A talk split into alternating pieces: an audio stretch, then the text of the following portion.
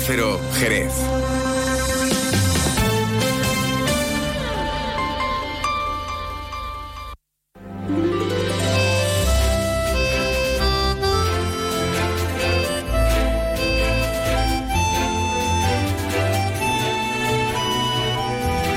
Más de uno Jerez. Leonardo Galán, Onda Cero. ¿Qué tal amigos? Muy buenas tardes. Hoy es miércoles 21 de febrero y comenzamos aquí una nueva edición de este programa que se llama Más de uno Jerez. Los saludos de Pepe García que está realizando las labores técnicas y de este que les habla, Leonardo Galán. Ya saben que estaré encantadísimo de acompañarles hasta las 13 y 35 minutos. ¿Y por qué hasta esa hora? Pues ya lo saben, a esa hora llega nuestro compañero Juan Ignacio López con toda la actualidad en las noticias más de uno Jerez. Pero antes se dará una vueltecita por aquí para contarnos un poquito cómo ha amanecido Jerez y su comarca. Luego vamos a charlar un poquito con la fotógrafa Ágata Sandecor. Actualmente expone los claustros de Santo Domingo. La exposición se llama Jerez por alegrías. Va a estar hasta que finalice el Festival de Jerez y pretende rendir homenaje a las mujeres extranjeras que vienen a disfrutar del Festival de Jerez. Y no solo las extranjeras, sino también eh, ciudadanas españolas que están viviendo y trabajando fuera de España y que vienen durante el Festival de Jerez. Luego hablamos con ella. También tendremos nuestras historias de Jerez con Manuel Antonio Barea. Vamos a hablar concretamente de por qué Jerez se llama Jerez de la frontera y hablaremos un poquito de la historia de nuestra ciudad. Estará con nosotros también en los estudios Rafael Olvera, el director gerente de la Real Escuela Andaluza del Arte Ecuestre. Hoy se han presentado los carteles de las uh, competiciones hípicas que van a tener lugar en la institución ecuestre durante el año, así que hablaremos un poquito de este tema. Y también conoceremos al cantante de Puerto Real, Pitu, que concretamente nos presenta una nueva sevillana, muy movidita, muy bailable.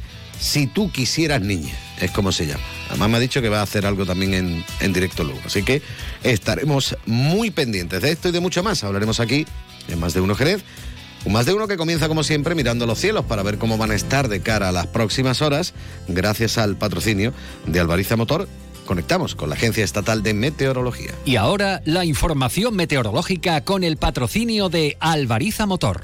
Buenas tardes. Hoy las temperaturas se mantienen sin cambios con una máxima de 24 grados en Arcos de la Frontera. El viento es moderado de levante en la mitad sur de la provincia, pero disminuirá a flojo variable al anochecer y en el resto es flojo variable tendiendo a componente oeste y el cielo está poco nuboso con intervalos de nubes altas. Para mañana esperamos mínimas en ascenso que marcarán 15 grados en Cádiz y máximas sin cambios en el campo de Gibraltar y en descenso en el resto con 20 grados en Algeciras y en Arcos de la Frontera y 19 en en Rota y en Cádiz, valores que seguirán bajando el viernes. El viento será floco de componente oeste, pero aumentará durante el día a moderado con intervalos fuertes que serán más intensos en el área del estrecho y el cielo estará nuboso tendiendo a cubierto sin descartar precipitaciones a partir de la tarde en general débiles y más probables al anochecer y en las sierras. Es una información de la Agencia Estatal de Meteorología. Alvariza Motor te ha ofrecido la información del tiempo. Toc, toc. ¿Te has enterado? Llegan los Suzuki Days. Tres días de descuentos exclusivos en la gama Suzuki. ¿Cómo? Así es. Hasta 6.500 euros de descuento en vehículos en stock y bono extra de 500 euros. Estrena Suzuki a precio imbatible. ¡Imbatible! Suzuki Days, 21, 22 y 23 de febrero. Consulta condiciones en tu concesionario. Véalo en Alvariza Motor, concesionario oficial Suzuki. Avenida Tío Pepe 21, Jerez. Más de uno. Onda Cero Jerez. Leonardo Galán. Nos quedamos ahora con un tema de cuando Pepe era chico. No estoy hablando de una canción del Imperio Romano ni nada, es un poquito más reciente, del año 1969. Son The Magnetics y este Was in Time. Perdiendo el tiempo, dale, Pepe.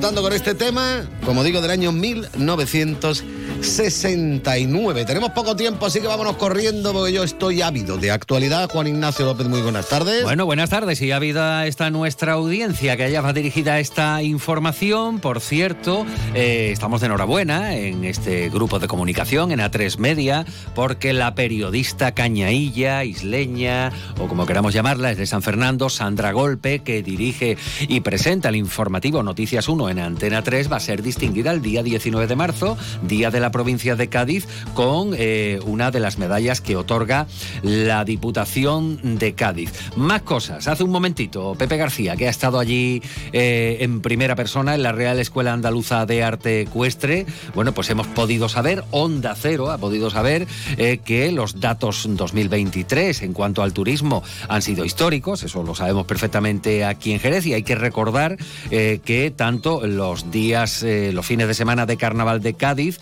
eh, Jerez ha registrado casi lleno técnico algunos días, como ocurrió en las zambombas y precisamente a tenor de esas cifras, pues desde la Consejería de Turismo de la Junta de Andalucía vaticinan que se vuelvan o que se pueden volver a batir récords en cuanto a ocupación. Por lo demás, que lo sepan nuestros oyentes, que la calle Lealas está cortada al tráfico cada día desde las nueve y media hasta la una y media de la tarde, así hasta el 6 de marzo. Los cortes han empezado hoy por obras, en concreto por eh, vaciado de hormigón.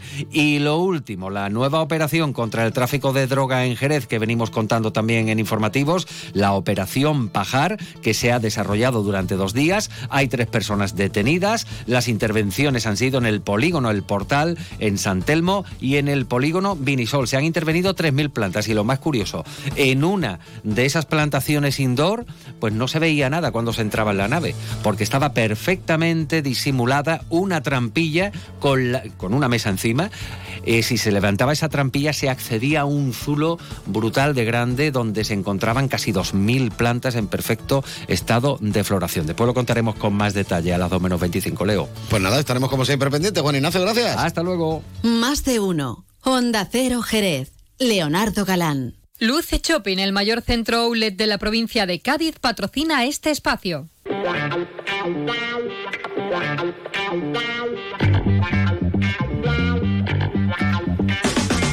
Continuamos, por supuesto, en la sintonía de Onda Cero Jerez. Ya saben, 90.3 de la frecuencia modulada, www.ondacero.es. Ahí es donde nos puedes escuchar en cualquier parte del mundo y a cualquier hora, porque colgamos los podcasts del programa. No lo repita mucho, que tampoco era tú, eh, te van a llamar un poco agonía.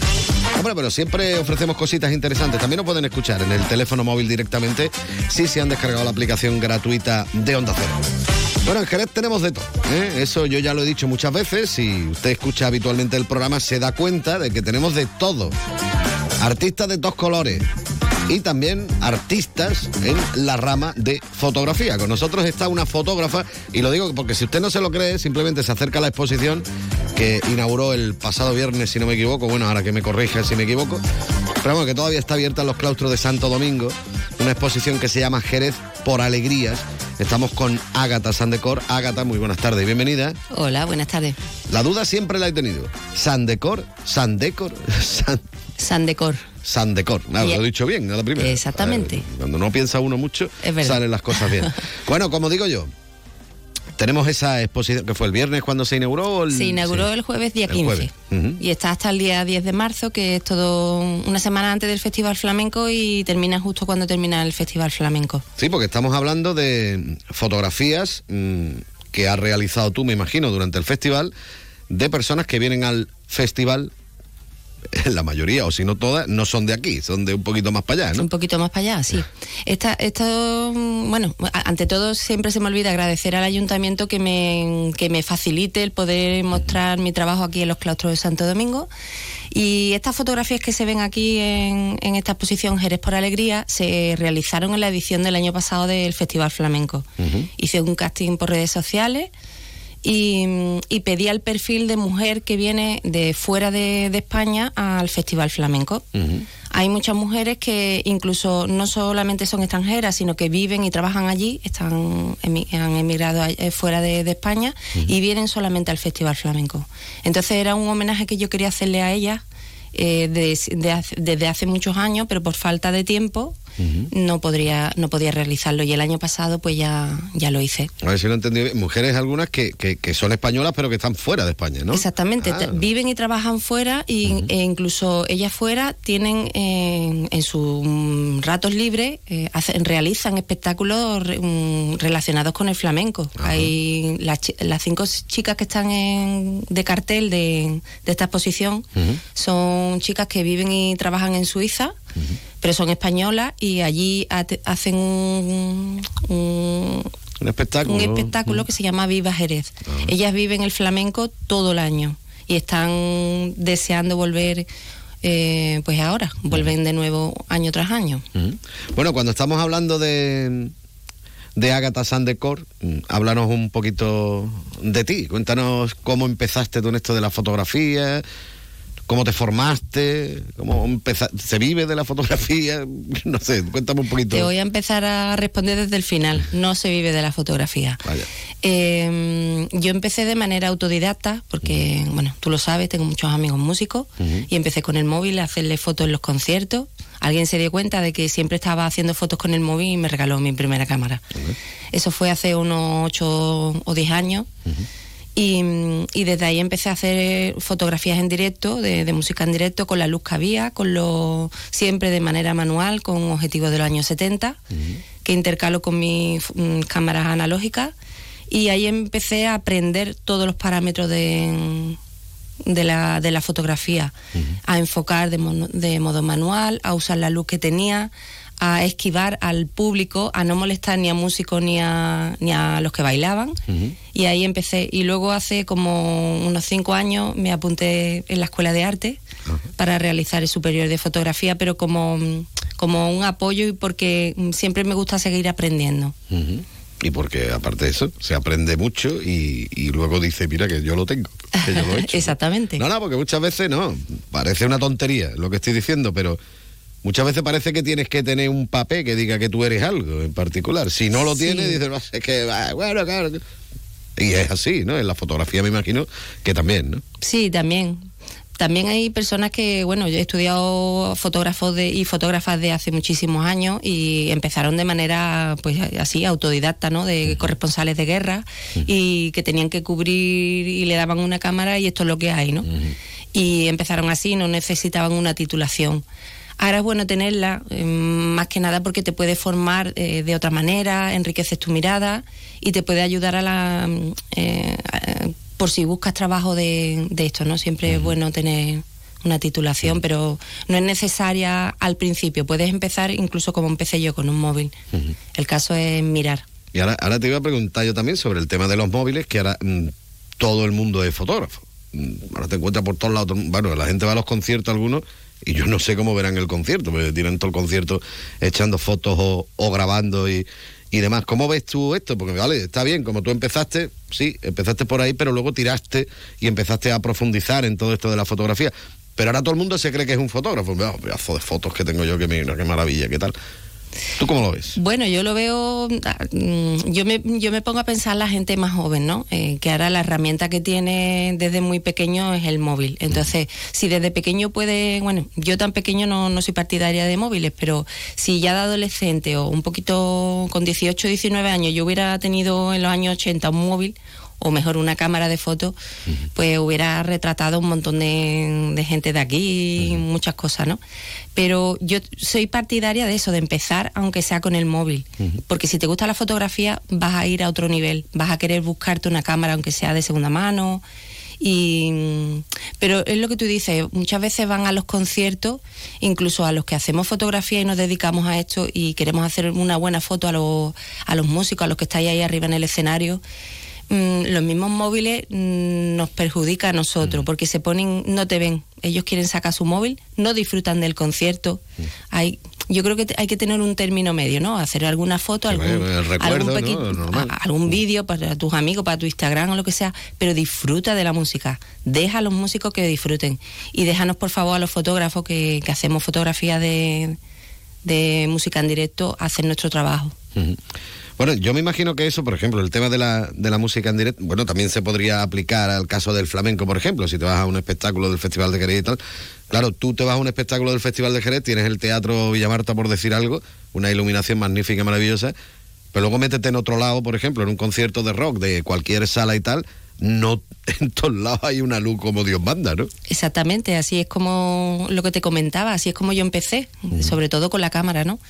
Que cuando tienes que hacerlo en automático, tú pones el Sí, pilotito eh, automático y la cámara te, te busca la ISO, te busca la velocidad y te busca el enfoque, todo.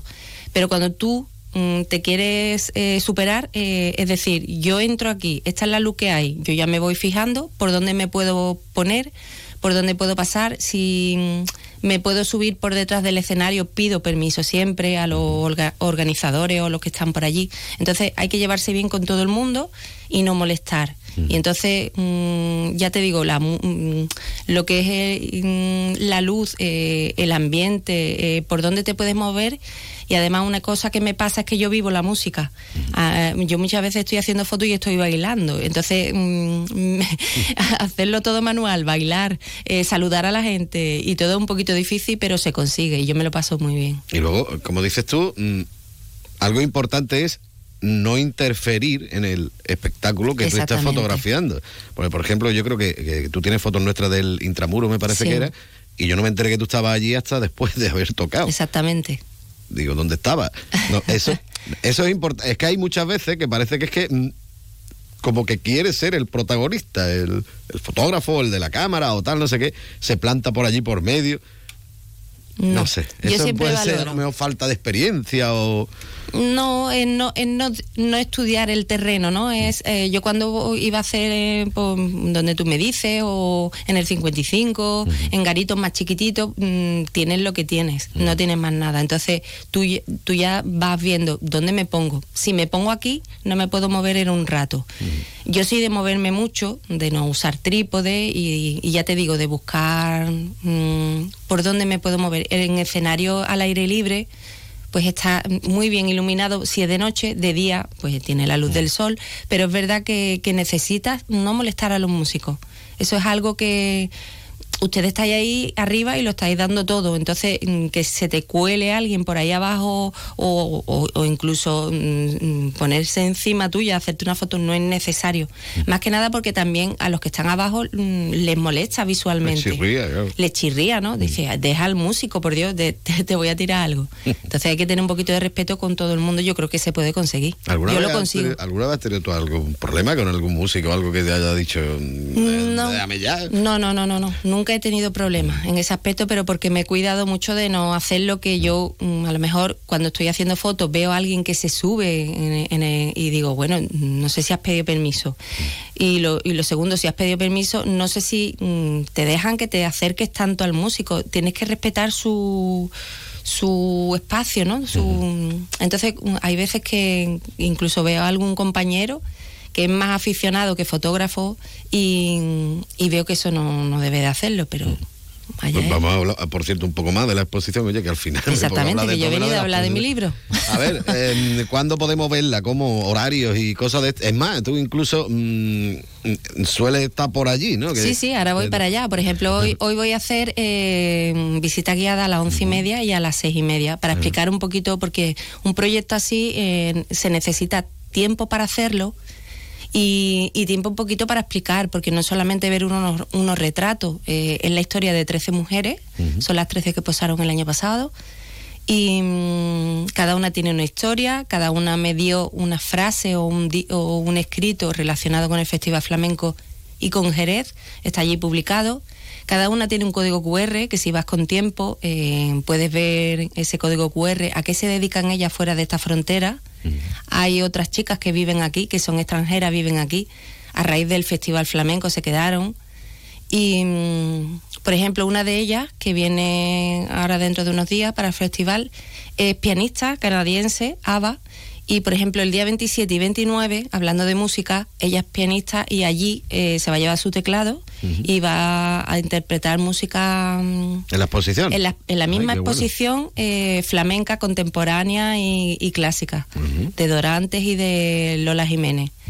Y, mm, Y bueno, como hay tantas fotografías y en esas paredes no me, no me caben tantas, hay un apoyo visual con, con vídeos en mitad de la sala, con muchas más fotografías, y al fondo está la tela que yo usé para, para hacer estos retratos, que, que nos gusta mucho hacernos fotos y fotocall y demás, y allí os podéis Aprovecha uno ya. aprovechar y demás. Y, bueno. y ahora ya empiezo con el casting este año para empezar a hacer las fotografías que quiero exponer Eso- para el eso es año lo que, que, te iba a viene. comentar yo, que, que ahora viene el festival, me imagino que mm, estarás dándole vuelta al coco un poquito de a ver qué es lo que vas a preparar Sí, para el año. desde el viene. año pasado ya le estoy dando mm, vueltas a, a este año, que era eh, conseguir exponer aquí, eh, sobre todo en, en un lugar tan bonito como los claustros. Y yo pretendo, me encantaría que eh, esta exposición de Jerez por Alegría estuviera, eh, fuera anual. Entonces yo por eso este año voy a volver a hacer fotografía, el año que viene igual, para volver a exponerla. Lo que sí hago ya un llamamiento, y ya quiero empezar a moverme porque mm, es una exposición grande, es una exposición que tiene mucho coste físico, mental y sobre todo económico. Entonces, eh, a partir de ahora ya quiero empezar a buscar, eh, digamos, patrocinadores, ¿no? que me puedan ayudar a sufragar eh, los gastos que una exposición así, a manera personal, eh, conlleva.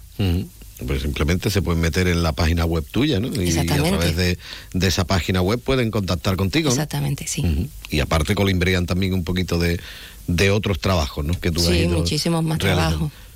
¿Tú has calculado alguna vez cuánto te ha costado a ti esto de, de la fotografía? El, el hecho de que, porque por ejemplo cuando tú empezabas, me imagino que tú vas a un concierto, tú tienes que pagar tu entrada. que Exactamente. Porque ahora ya más o menos te conocemos todos, pero, pero antes me imagino, tú más o menos te has hecho un cálculo y has dicho, oye, esto me ha costado a mí lo de la foto, no veas tú lo que me ha costado, ¿no? Muchísimo porque mm, tengo muchas cámaras, eh, tanto analógicas como digitales.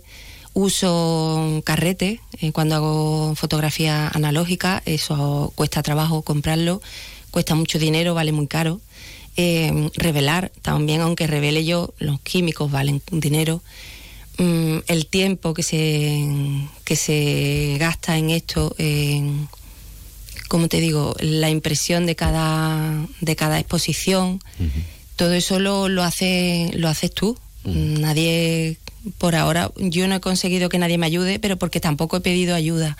Pero si esto, por ejemplo, este tipo, este proyecto de Jerez por Alegría, que veo que es un homenaje a esas mujeres que vienen de, al Festival Flamenco, que es una parte invisible del engranaje del Festival Flamenco de Jerez, mm, les he querido mm, de manera personal darle visibilidad y darle protagonismo, ¿no? Y, y hacerle sentir como si fueran portada de un de un espectáculo grande en el Villa Marta. Ellas han sentido, mm, una de las cosas que me dijeron el año pasado, me decían, Ágata, eh, nosotros queremos volver un año y otro año al Festival de Jerez, a, a Jerez, porque Jerez nos llena en todos los aspectos. Pero a partir de ahora tenemos otro motivo más para volver, y eres tú, ¿no? Y es este homenaje que nos ha hecho de manera gratuita. Porque, claro, yo lo, lo hago esta fotografía en un estudio fotográfico que tengo yo que alquilar, eh, todo lo que tú compras, las flores, porque hay un hilo visual en este proyecto que es un clavel, todas las flores que compro frescas, pues to- todo, todo va sumando, ¿no? Pero eso me llena a mí como fotógrafa, como persona, y porque pretendo hacer proyectos como el que hice el año pasado, hace poco en Rivadavia, a finales de año, de Letargo, que fue también un, un proyecto, una exposición muy grande también, de, y además de cuadros de fotografías de, de, de más de Don Ventro. Entonces, todo eso eh, eh, son proyectos que yo ya miro mucho y, y tienen un mensaje. Eh, gasto toda mi energía mental, física y todo, y todos mis recursos económicos en dar un mensaje y en, o en homenajear un- cierta parte de- del Festival Flamenco. Bueno, como digo yo, mm, para conocer el trabajo, para comprobarlo, lo único que tienen que hacer es acercarse. Eh, yo tengo por aquí los horarios, la exposición Jerez por Alegría, de martes a viernes, de 10 y media de la mañana a 1 y media de la tarde, y de 6 de la tarde a 9 de la noche, los sábados y domingos, de 10 de la mañana hasta las 2 menos cuarto. Los lunes y festivos permanece cerrada esta exposición. Acérquense porque se acaba, se acaba cuando termine el festival. Así que vamos a espabilarnos un poquito. Ágata, muchísimas gracias por haber estado un ratito con nosotros aquí en Onda Cero. Muchísimas gracias a vosotros por invitarme.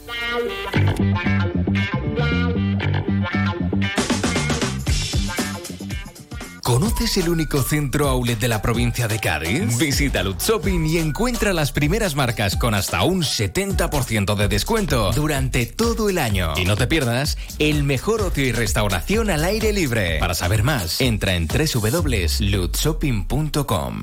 Más de uno. Honda Cero Jerez. Leonardo Galán. Si piensas en un alto oleico premium, piensas en Pioneer. Nuevo Pioneer HP 630 Clearfield Plus. Alta producción, resistencia a jopo, resistencia a mildew. Si piensas en premium, Pioneer HP 630 Clearfield Plus ya está en tu distribuidor. Clearfield Plus es una marca de BASF. Más de uno. Honda Cero Jerez. Leonardo Galán.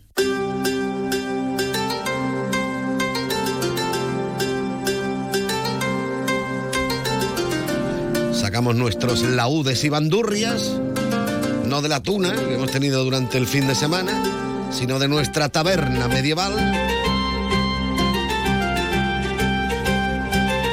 Nuestra taberna que nos sirve de excusa, sentado ahí con un buen vino de Jerez en una jarra de esta de barro buena, para hablar de nuestras historias. Sí, señor, don Manuel Antonio Barea, muy buenas tardes. Buenas tardes. Bueno, eh, Jerez de la frontera. Sí. ¿Vale?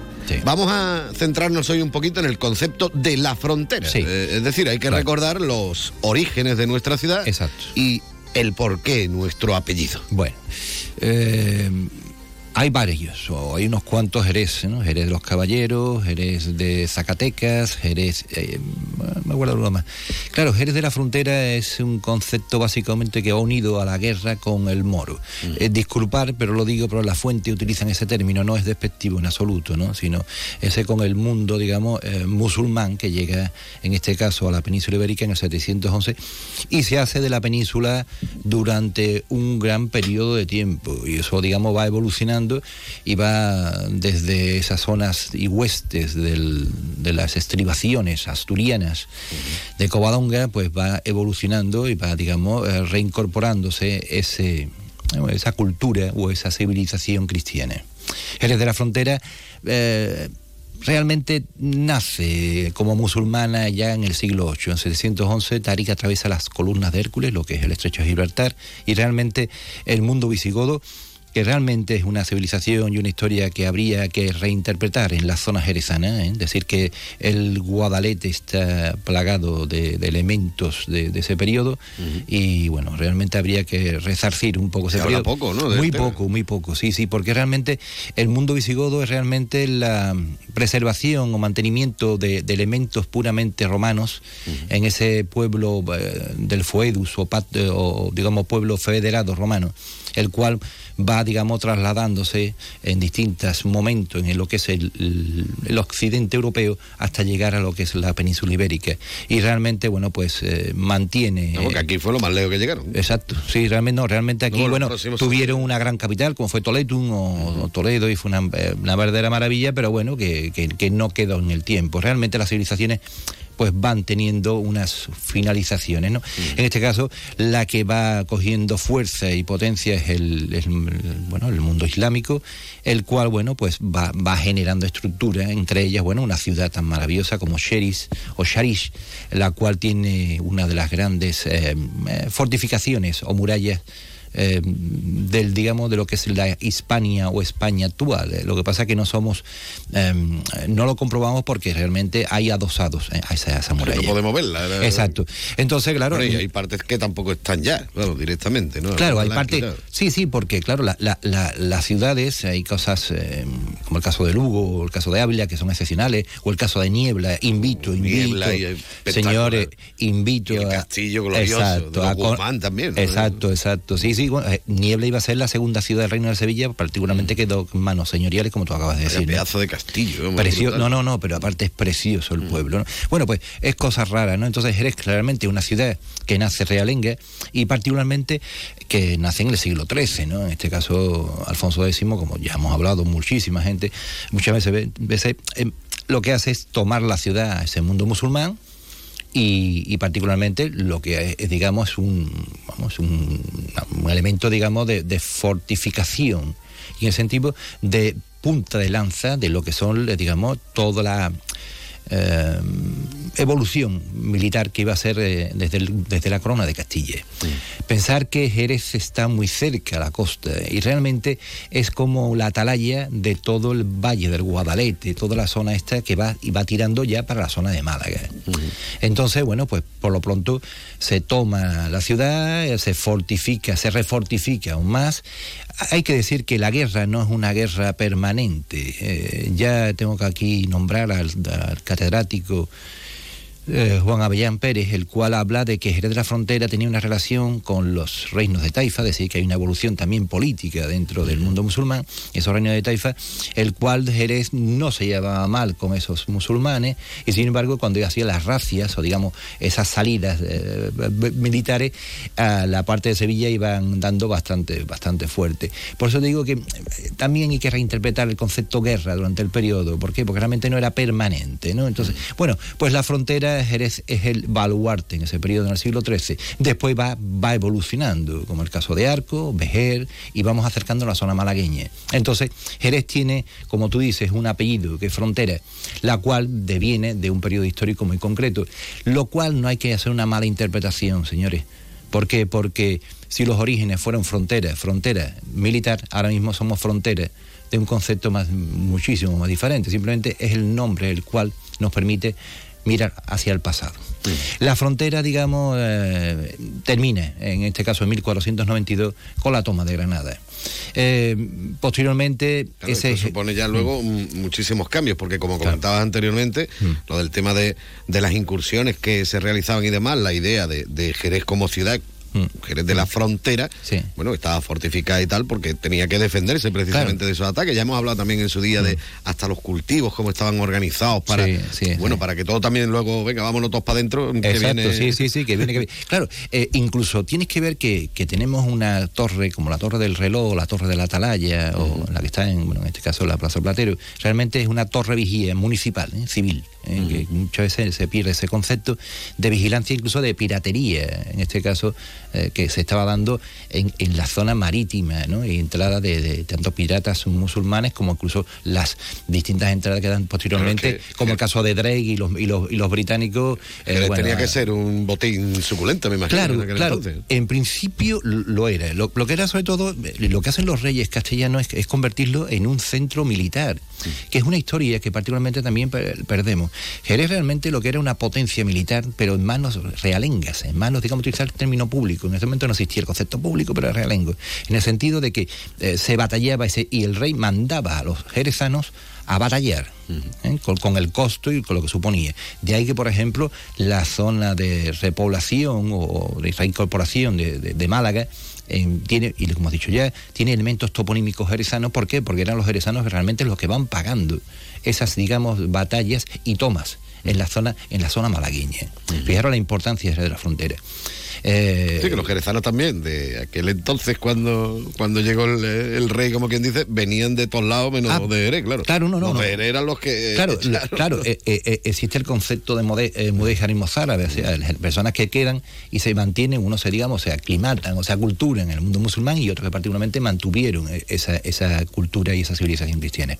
Pero realmente las fuentes hablan realmente de una cierta despoblación eh, por parte de la guerra porque en este caso Alfonso X, hijo de San, de San Fernando, Fernando III, realmente lo que hace es hace un segundo advenimiento en el cual particularmente rompe con la, digamos, ese pacto que hubo mm, de paz eh, entre ellos. Sí, Y realmente se habían levantado los él- que se quedaron en la ciudad y luego tuvo que volver otra vez Exacto, a entonces por eh, las, las fuentes nos hablan de bastante eliminación. A ver, el- eh, todo esto hay que tener un cierto cuidado porque realmente todavía las fuentes realmente, por ejemplo, el caso musulmana, están poco estudiadas y poco conservadas. En este caso tenemos la suerte de tener un arabista como Miguel Ángel Borrego Soto, el cual pues hace una reinterpretación primero de lo que es el repartimiento y posteriormente de cierta fuente que ha localizado. Pero realmente hay un- una cierta laguna. Lo que está claro es que con, la, con el paso del tiempo, Jerez de la Frontera va tomando un valor militar, pero también un valor económico y comercial. Eso hay que verlo. También hay que decir que se rehabilita lo que era la Gades romana, se rehabilita en el periodo ya fin, fin y medieval, como también uno de los grandes puertos de- de- de- del occidente europeo, como es Cádiz. Es innegable, igual que San Lucas de Barrameda. Eh, vuelvo y tengo que reincorporar. Digamos, toda esta zona empieza a tomar un valor que realmente se va a vislumbrar y va realmente a verse cuando se toma o se, digamos, digamos, se, llegamos a América y particularmente nos convertimos en puertos o anti- antepuertos, como fue Jerez de la Frontera también, de, de América. Es decir, que, que, bueno, que somos frontera, pero, o fuimos frontera, pero al momento somos frontera simplemente porque nuestra historia nos lo permite y nos lo ha dado. Realmente no, que no se vea en la frontera un elemento negativo. La negatividad, si lo vemos de una perspectiva histórica, realmente no es tanta. Es- Bueno, es nos ha lo- hecho como somos y como es ahora la. los la fechos, ciudad, los fechos son. Y ya está.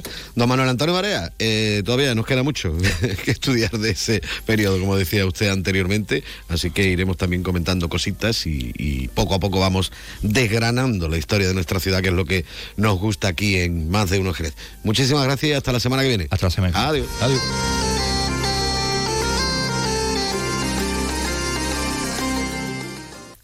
De uno. Honda Cero Jerez. Leonardo Galán.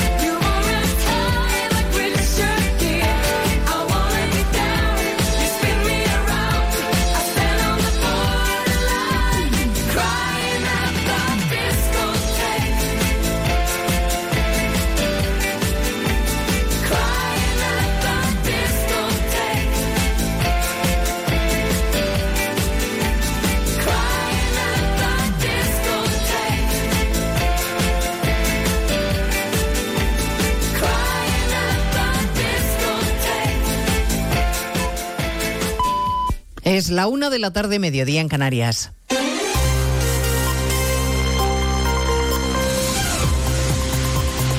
Noticias en Onda Cero. Buenas tardes, avanzamos a esta hora algunos de los asuntos de los que hablaremos con detalle a partir de las 12 en Noticias Mediodía, empezando por la imagen en el centro de Madrid, los tractores avanzando hacia la puerta de Alcalá, dispuestos a dejarse oír frente a las puertas del Ministerio de Luis Planas.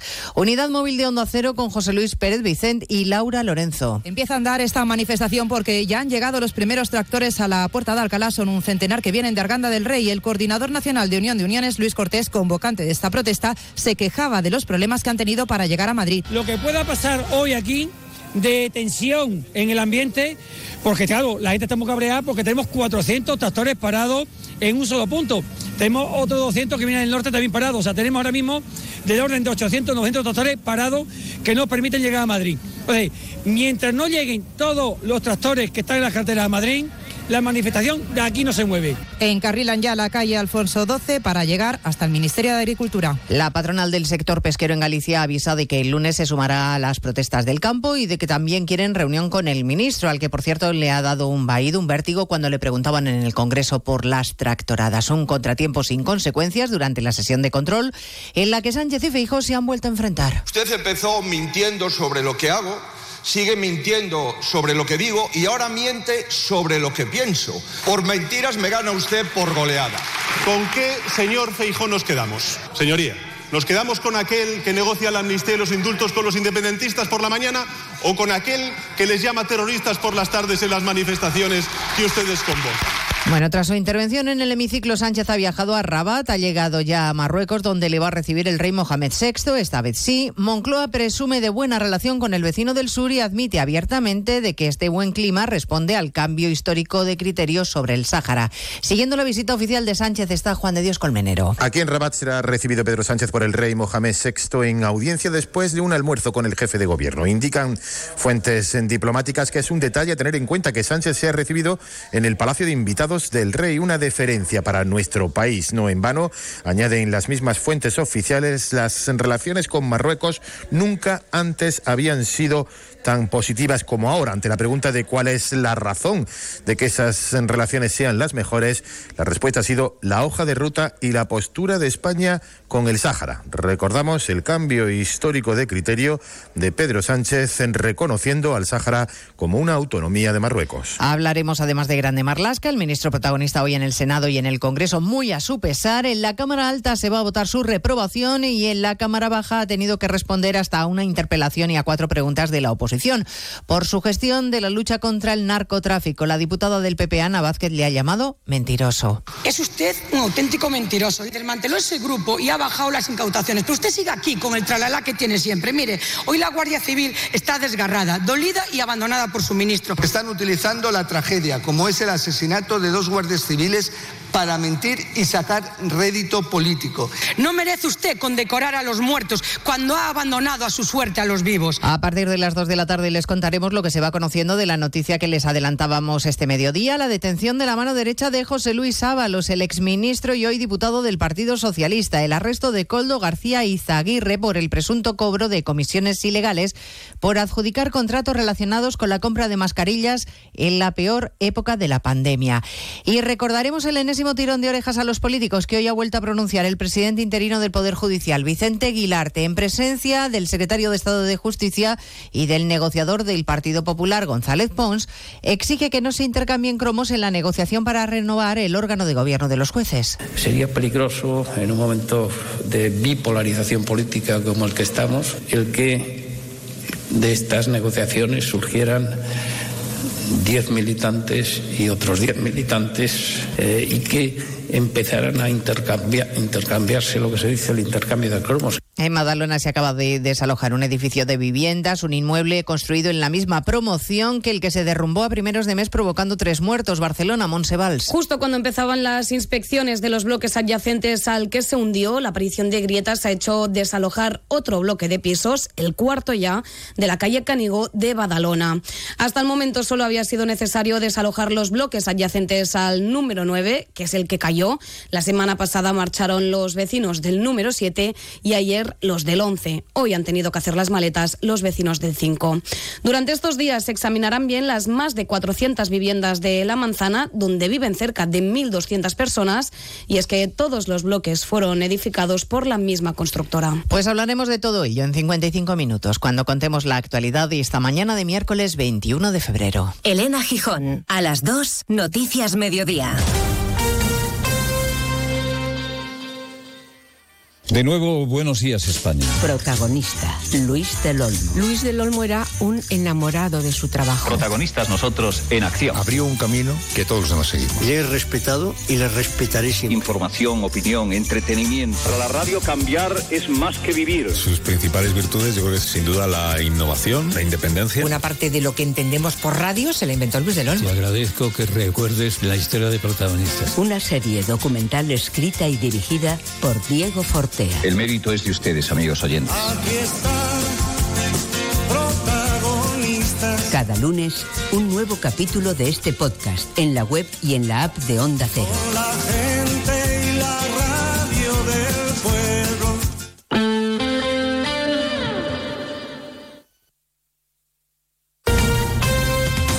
Andalucía, Onda Cero.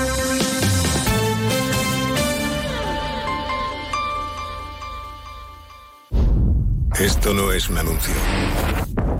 Es una advertencia. Sé de un lugar que te romperá en mil pedazos, que entrará por esas grietas y se quedará a vivir en ti. Aléjate de ellos. Aléjate de Lorca, Paco y Picasso. No preguntes por Lola. Pero si a pesar de todo se te ocurre visitar Andalucía, no digas que no te lo advertí. Cuidado con el Andalusian Crash. Fondos Europeos, Ministerio de Hacienda, Junta de Andalucía. La Federación de Autónomos del Comercio de Andalucía, FACOAN, impulsa Sin ir más lejos, un proyecto para incentivar el consumo en comercios de cercanía andaluces. Sin ir más lejos, tiene el objetivo de animar y concienciar a la población sobre la importancia de la compra local en pequeños comercios. Comprar en comercios de tu barrio y tu pueblo genera y mantiene el empleo y la riqueza entre nuestro vecindario y fija la población al territorio. Sin ir más lejos, compra en tu pueblo. Más información en www.facoan.es. Proyecto financiado por la Dirección General de Comercio de la Consejería de Empleo, Empresa y Trabajo Autónomo, Junta de Andalucía. Sobre todo, Onda Cero Andalucía. En Onda Cero, Noticias de Andalucía. Jaime Castilla. Buenas tardes desde el Palacio de Congresos y Exposiciones de Córdoba, donde comienza el Congreso Sembramos Futuro. A esta hora hacemos un breve repaso de la actualidad de Andalucía de este miércoles 21 de febrero, día en el que hemos conocido los premios y distinciones con motivo del próximo Día de Andalucía, el 28 de febrero. Los títulos de hijos predilectos han sido otorgados al cantador flamenco jerezano José Mercé y al director de la Real Academia Española, el cordobés Santiago Muñoz Machado. Las diferentes medallas han recaído sobre el Ateneo de Sevilla, la revista Anforanova, el grupo Danza Invisible, los Romeros de la Puebla, la surfista Sara Almagro, el comunicador Juan y Medio, la Confederación Andaluza del Alzheimer, la Policía Nacional, la Cruz Roja Andalucía o el grupo Harcha, que recibe la medalla Manuel Clavero Arevalo. Pero hay más actualidad. Los agricultores y ganaderos andaluces han llevado hoy sus protestas hasta el centro de Málaga, donde han denunciado la crítica situación del sector. Onda Cero Málaga, Blanca Lara. Una concentración, Jaime, que está teniendo lugar en el paseo del parque, donde se han desplazado más de 200 tractores acompañados de muchos chalecos amarillos para reivindicar en la jornada de hoy la importancia del sector primario para España. Quieren menos burocracia, medidas contra la sequía y las mismas condiciones que terceros países a la hora de producir las frutas y las verduras. Estarán aquí hasta las 3 de la tarde cuando inicien la vuelta hacia sus respectivos municipios.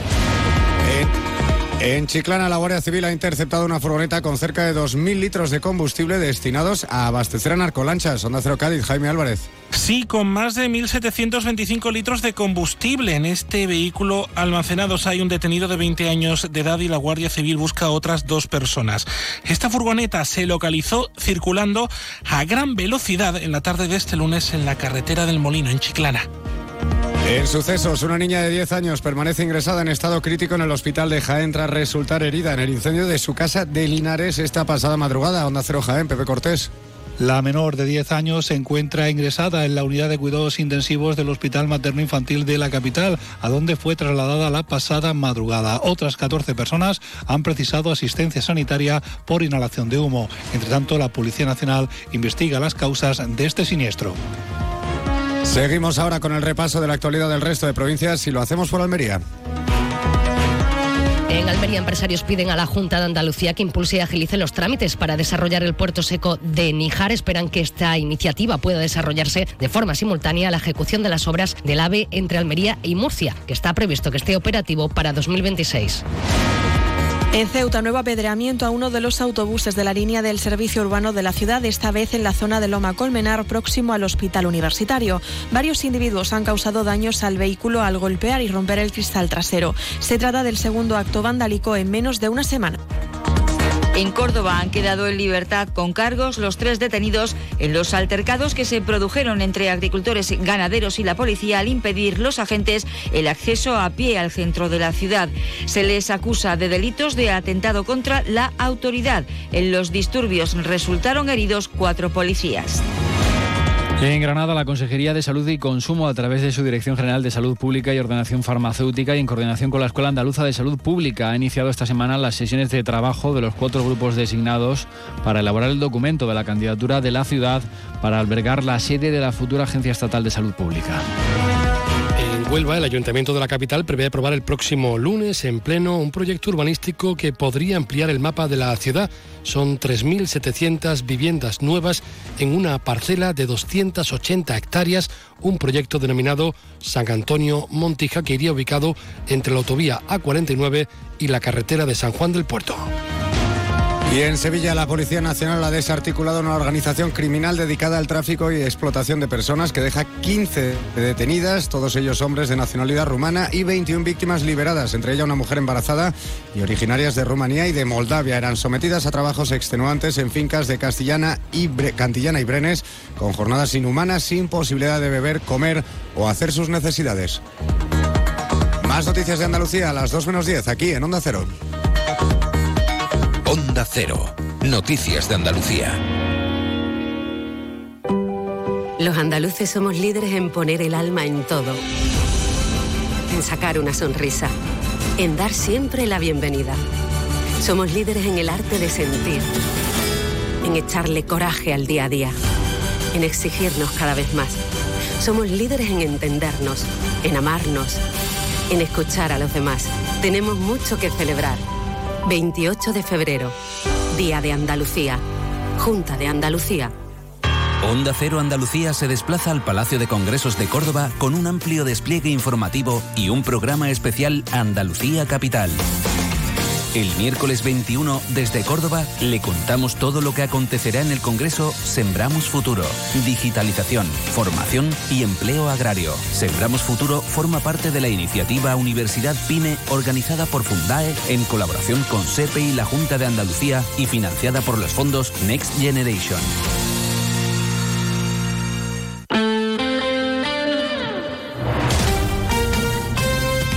Onda Cero, Jerez.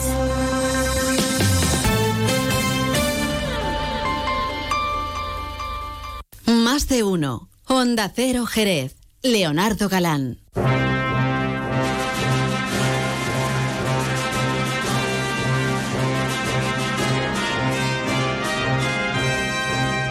La verdad que uno escucha esto le entran ganas de ponerse a bailar. Bueno, tú sabes, no lo haríamos tan bien como los caballos de la Real Escuela, por ejemplo. Eh, música del espectáculo. Porque, como yo decía en la presentación del programa, hoy nos acompaña por los estudios el director gerente de la Real Escuela Andaluza del Arte Ecuestre, Rafael Olvera. Rafael, muy buenas tardes. Buenas tardes. Bueno, hoy eh, yo creo que es importante, ¿no? Que, que es un día importante. Cuando se presentan las diferentes pruebas hípicas que se van a desarrollar en la Real Escuela, que cada año parece que hay más y, y cada año son más importantes, me imagino que es un día importante, ¿no? Para la, la Real Escuela. Sí, efectivamente, hoy se han presentado, hemos presentado concretamente el concurso de doma clásica que se, que se, va, que se va a realizar y también hemos, hemos puesto encima de la mesa el, el elenco de competiciones a las que, que se, pueden, se pueden ver este año en la Real Escuela. Efectivamente, como tú bien dices, pues tenemos cuatro competiciones aprobadas por la Federación eh, Hípica Española y son competiciones de alto nivel. Del más alto nivel, podríamos decir, ¿no? en algunos casos. Sí, efectivamente, tenemos mm, una competición de, de- de doma clásica, que es un poco la disciplina mm, en la que estamos muy vinculados en la escuela, que realmente son dos competiciones, los fines de semana del 1 al 4 y después del 6 al 9 de marzo, es decir, ya, ya, las tenemos. Luego tenemos el concurso nacional de equitación de trabajo. Equitación de trabajo es una disciplina hípica relativamente reciente, pero que está creciendo, creciendo y, y, bueno, y nosotros estamos muy contentos de, de- de apoyarla. De hecho, mm, nuestro jinete Juan José Verdugo es el campeón de España de, equitación de trabajo. También tenemos un, un concurso, un concurso intercomunidades de alta escuela española entre el 12 y el 14 de, de julio y finalmente la disciplina más popular que es la, la- la doma vaquera. Tenemos el campeonato de España de doma vaquera del 11 al 13 y del 18 al 20 de octubre. Así que tenemos todo el año cubierto de, de- de competiciones y la verdad que estamos contentos. Esto supone trabajo, pero también supone ir cumpliendo los objetivos que tenemos marcados en cuanto a realización de, de competiciones ecuestres. Dices trabajo y tiene que ser lío, ¿no? Porque hay que recordar muchas veces, bueno, a mí me gusta de hecho recordarlo, que la Real Escuela Andaluza del Arte Ecuestre es una escuela. ¿Eh? Es decir, que, que tiene, que, que tiene sus alumnos, que, que tiene sus horarios y demás, y, y lo que es organizar este tipo de eventos, me imagino que tiene que trastocar un poquito todo eso, ¿no? Sí, esto de alguna forma son mm, cuestiones adicionales. Eh, mm, me ha hecho gracia lo que has dicho porque yo también recalco eso. Digo, es que la Real Escuela, el nombre es que es porque es una escuela. Nosotros tenemos ahí alumnos que formamos, que se forman con ciclos formativos de dos y cuatro años, que se atienden diariamente. Eso es, la escuela tiene mucha multifuncionalidad. Luego tenemos los espectáculos, que quizás lo más conocido. Tenemos el aspecto deportivo y luego también nos sentimos de alguna forma eh, comprometidos o tenemos la responsabilidad de poner mm, en valor el patrimonio ecuestre y el caballo, concretamente el pura raza español de Andalucía. Es decir, de alguna forma eh, mm, debemos ser el foco en el que en el ámbito ecuestre de Andalucía, la Real Escuela Andaluza de Arte Ecuestre debe, debe estar en el, en el foco de atención. Que yo creo que es escuela tanto para los alumnos como para los propios caballos, ¿no? Sí, efectivamente. Nosotros los caballos que tenemos, al final, cuando un caballo sale a un espectáculo, cuando un caballo sale a una competición, al final estamos hablando de un binomio y nunca mejor dicho, es decir, un caballo puede tener una genética determinada, pero la doma es muy importante.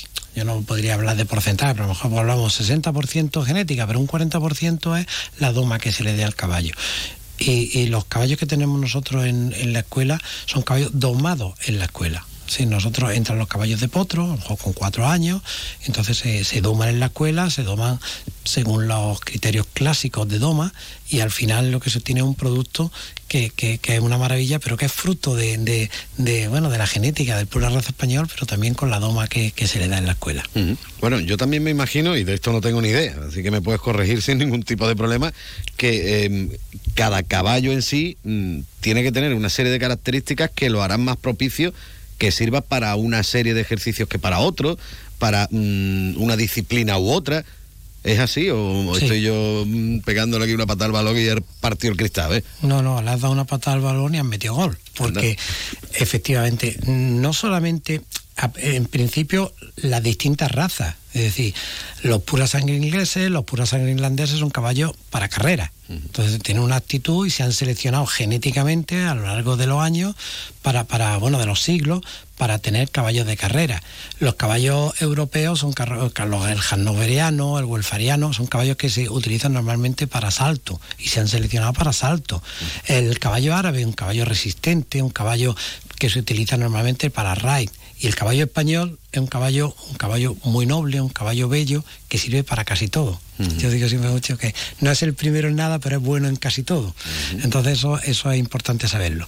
Independientemente de la raza y de la selección de, de los caballos, cada uno tiene sus actitudes determinadas. Luego, cada caballo es un mundo, es como las personas. Entonces, nosotros, bueno, en la escuela me, me- me llama la atención que cuando nosotros hablamos de caballos, hablamos no sé qué, en la escuela no, en la escuela cada caballo tiene su nombre.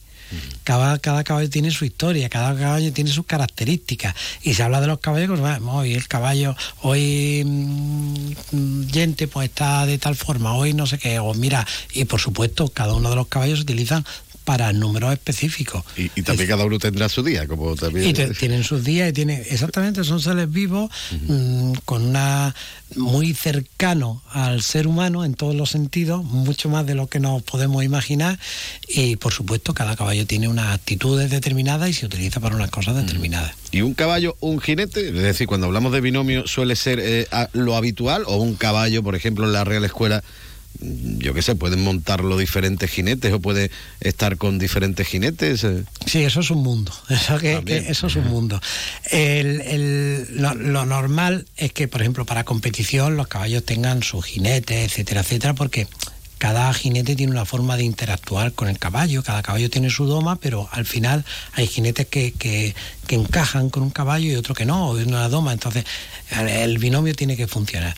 En la escuela funcionamos que los jinetes tienen asignados, por decirlo de alguna forma, una serie de caballos, pero es flexible, es decir, cuando un jinete no está hay otro compañero que lo sustituye, pero normalmente los caballos tienen asignados a, a los jinetes. Y la doma, los caballos los doma, este caballo lo he domado yo. Lo he, en fin, que es una cosa consustancial. Sí que, sí que hay una asignación, por decirlo de alguna forma, entre, entre jinete y caballo. Bueno, algo que no hemos comentado hoy, lo hemos comentado mil veces, pero hoy no lo hemos comentado también, el tema importante de, de los espectáculos que la Real Escuela Andaluza de Arte Ecuestre realiza fuera de lo que son las instalaciones de la Real Escuela. Eso también es otra pata importante donde va llevando el nombre de Jerez y Andalucía, bueno, pues por todo el mundo, ¿no? Sí, sí, sí. Nosotros, pues mira, el, recientemente estuvimos en, en Marruecos, en Algeciras, una feria muy importante, mm, no sé si decir la más importante de África, no sé, pero bueno, es una fe- feria ecuestre muy importante y que, y que estoy seguro que va a ir a más. Pues estuvimos ahí presentes en, en el- también estuvimos en SICAP, lógicamente, en, los, espectáculos que se hicieron durante cuatro espectáculos. Fuimos también a Madrid, Madrid Horse Week, que es una feria importante, y hicimos el espectáculo completo en la pista principal de Madrid Horse Week. de hecho, además se dio un reconocimiento a la escuela por el 50 aniversario, que lo recogió Álvaro Domé, y también tuve yo el, el- el honor de, de recoger ese reconocimiento. Y, y, bueno, mm, estamos en contacto con, con distintas empresas privadas y también con distintas instituciones para llevar el, en este año 24 la escuela o el espectáculo de la escuela afuera. Estamos en contacto con Portugal, con Francia, con Bélgica. Mm, queremos hacer espectáculos conjuntos, tenemos programado hacer espectáculos conjuntos con el resto de la escuela europea, eh, la escuela de Sumur en Francia, la escuela de, de Viena y la escuela de Portugal, que somos las escuelas hermanas, por decirlo de alguna forma. Sí que, sí que tenemos ese, ese objetivo.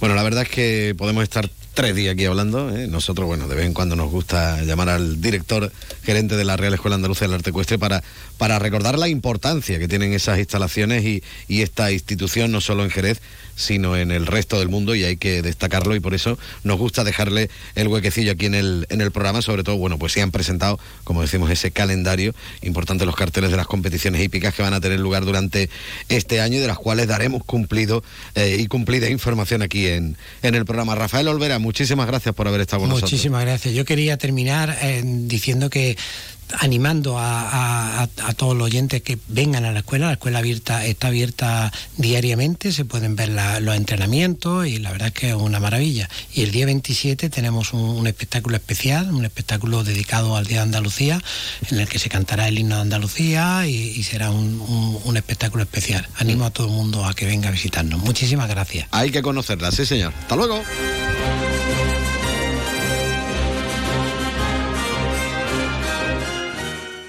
Más de uno. Honda Cero Jerez. Leonardo Galán. Fino, amontillado, oloroso, palo cortado. Pedro Jiménez.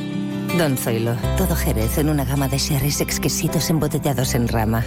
de la forma más natural, manteniendo toda su intensidad, sabor y color. Gama Don Zoilo 15 años, de bodegas Williams ⁇ Humbert. Somos Jerez. Disfruta con un consumo responsable. Más de uno. Honda Cero Jerez. Leonardo Galán.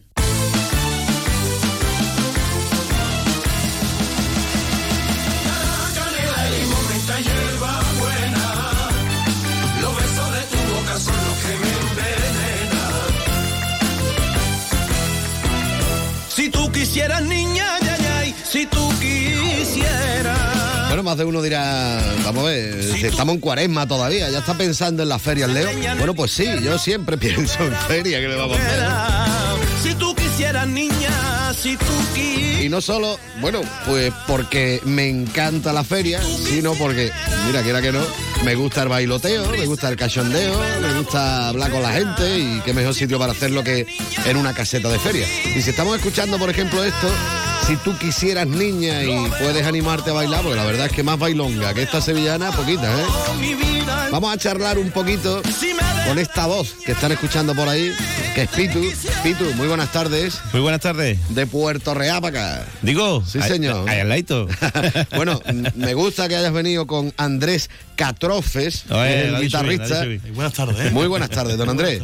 ¿Cómo estamos? Encantado de estar aquí con ustedes. Sí, señor. Bueno, eh, Pitu, cuéntame un poquito algo de esta sevillana que estamos escuchando, cómo te ha dado por hacer esta sevillana, háblanos también de tu trayectoria, Bueno, del mar pues- marinero.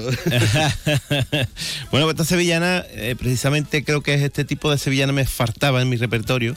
y, y bueno, pues nos hemos unido, a- nos hemos cogido de la mano de- del magnífico Frank Carmona, un gran productor y gran músico que no he tenido la suerte de trabajar con él hasta ahora.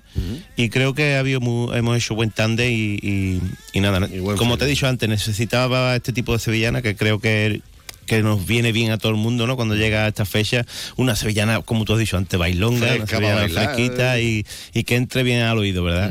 Sí, señor. Bueno, eh, antes eh, has hecho más sevillana. eh, bueno, por la voz que tiene, pues yo te escuchaba mientras que estaba tú calentando un poquito, que luego nos va a hacer algo también en directo. que mm, por la voz que tienes tú, mm, ¿solo has hecho sevillana o también has- te has dedicado a otro tipo de cante y, y demás? A ver. Bueno, yo vengo recorriendo varias, mm, varias vertientes, ¿no? Eh, yo empecé cantando sevillana en un corrociero, semilla rociera de Puerto Real, y eh, luego me dio por cantar flamenco, o por lo menos por intentarlo, tú sabes, eh, mi saeta que me hago yo de vez en cuando, y me metí de lleno en carnaval. Eh, en carnaval tuve la suerte de, de, de empezar en Puerto Real, ¿no? Con buenos amigos y buenas comparsas y demás. Y luego, pues, di un pasito más, si, si cabe, y tuve la suerte de estar con los, con los Carpapas, con el hermano Ajá. Márquez Mateo. Y, y donde llegué a alcanzar el primer premio con los Duendes Colorados, en fin, eh, Gatos Callejeros, varias, varias comparsas de ellos. Y luego fui a salir con Juan Carlos Aragón y ya me metí en el programa Yo Soy del Sur. Y entonces había que elegir o, o carnaval o sevillana. Y te dio por la sevillana. Y me decanté por la sevillana de nuevo. Bueno, y cuando estamos hablando precisamente del mundo de la, de la sevillana, tuvieron un coro rociero, del coro rociero, que son sevillanas casi para escuchar mucho más lenta, más tranquila, por la arena y todo esto para, a la hora de bailar, que es más complicado. Y te plantas con esta, si tú quisieras, niña, que es mucho más mm, rapidita, podemos decir, y demás. Sí. Estabas tú cómodo, tranquilamente cantándola, como... Claro que sí. Además venimos precisamente de- el, el último single de Sevillana fue una sevillana rociera, mm, lenta, cuánto suspiro. Y bueno, son también estados de ánimo, ¿no? El cuerpo me pedía el año pasado hacer este tipo de sevillana más lenta y este año me pedía, como tú bien has dicho antes, cachondeo, bailar y... Hombre, que es lo suyo, ¿no? hay, que, hay que tener un poquito de todo. Eso ¿eh? es, eso es. Como digo yo, siempre con un consumo responsable, tanto en el vino como, por ejemplo, en el tema de la música, que tampoco te puede pasar haciendo. Y además, no, no se puede encasillar a uno, ¿no? Si te pones a hacer siempre lo mismo, Hombre. al final dices, vaya, ya está aquí eh, Pitu otra vez cantando, ¿no? Tal, Otra vez por muy bien que lo haga. ¿eh? que no digo yo que. Sí, sí, que sí, no, sí. pero- Y por eso siempre hay que ir jugando un poquillo con, con la... Porque gracias a Dios la sevillana es muy amplia. La sevillana tenemos para hacer muchísimas cosas. Y bueno, eh, yo creo que está todo inventado, pero creo que se le puede dar una vueltecita siempre a cada cosa. Y, Sí, en, sí. y en ello estamos. Bueno, y además también, por ejemplo, para el tema de repertorio, si mm, tú estás dando un concierto o estás en la caseta cantando, lo que sea, tener diferentes estilos siempre es mejor, ¿no? Que Siempre, siempre viene bien porque eh, todo el mundo queremos una, en la feria una sevillana para bailar como esta. Pero cuando ya lleva tres o cuatro, dice, niño, échate un rebuito, Párate un- un poquito. un poquito y pues ahora viene la otra sevillana. Para escuchar, ¿no? Para escuchar. Eso es. Sí, señor. Bueno, eh, tenemos aquí a Andrés que se está aburriendo el hombre. Vamos a darle un poquito de trabajo. Para nada que estoy escuchando. Vamos a darle un poquito Está de con el hashtag, con el hashtag. A ver, vas a interpretarnos un poquito Sí, de vamos a hacer un poquito de esta sevillana y nada, de desear de que sea de vuestro agrado. Venga, perfecto. Pues vámonos ahí, Andrés. Vamos, lío.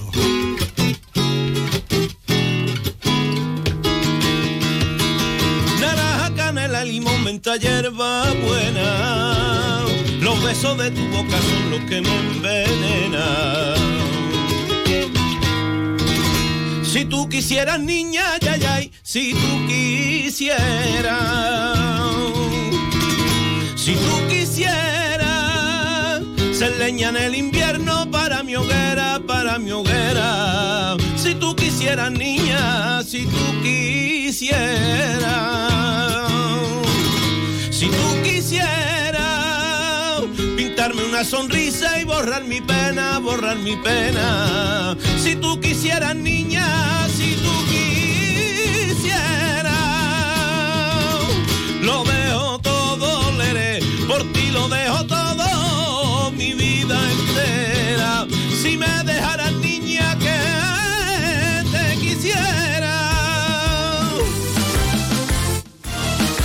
Sí, señor, qué nivel, ¿eh? Así me gusta a mí escuchar a los artistas, de- sin trampa ni cartón. Aquí ni ni rever, ni, aquí no hay nada. las cosas estas que le meten ahora estamos- modernas, nada. La guitarra tú y yo. y ya está. Sí, señor. Bueno, pues nada, recomendar a nuestros oyentes que vayan buscando por ahí a, a Pitu con esta sevillana, si tú quisieras, niña. Será trending topic seguramente también en la Feria del Caballo. Bueno, y la Feria de Abril que viene antes, y Hacer la posible Feria de allí que sea en todas las ferias posibles. Hombre, en todas las ferias vida y por haber. Pitu, muchísimas gracias. Nada, gracias a vosotros por dedicarle este espacio a la sevillana, que eso es muy importante. Hombre, a disfrutarlo, venga. Gracias. Quise borrar mi pena, borrar mi pena. Si tú quisieras, niña, si tú quisieras, lo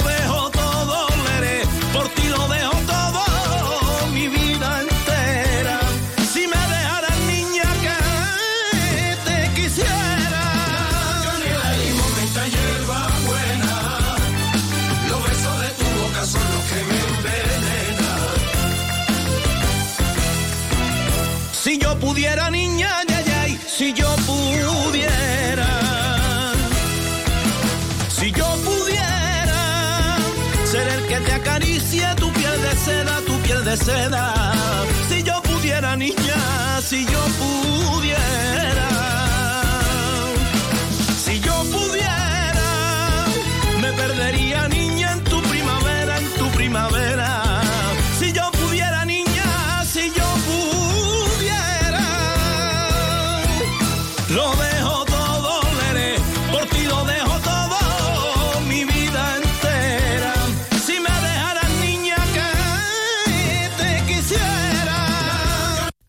de uno. Onda Cero Jerez. Leonardo Galán.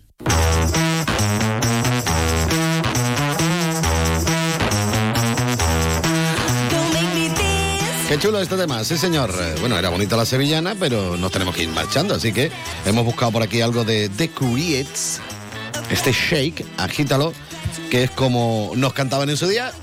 Y vamos a agitar un poquito el cuerpo, vamos a movernos, vamos a pasear, vamos a coger por la avenida y vamos a llegar hasta el restaurante Antonio. Allí disfrutaremos obviamente de la mejor gastronomía acompañándola con uno de los magníficos vinos que nos ofrecen bodegas Williams and Humbert. Uno nada más, como mucho dos, ¿eh? siempre un consumo responsable. Nos vamos en el control de sonido ha estado Pepe García, les habló Leonardo Galán, les dejo en muy buena compañía, en la compañía de Juan Ignacio López con noticias más de uno Jerez. Mañana volvemos a las 12 y 20. Adiós.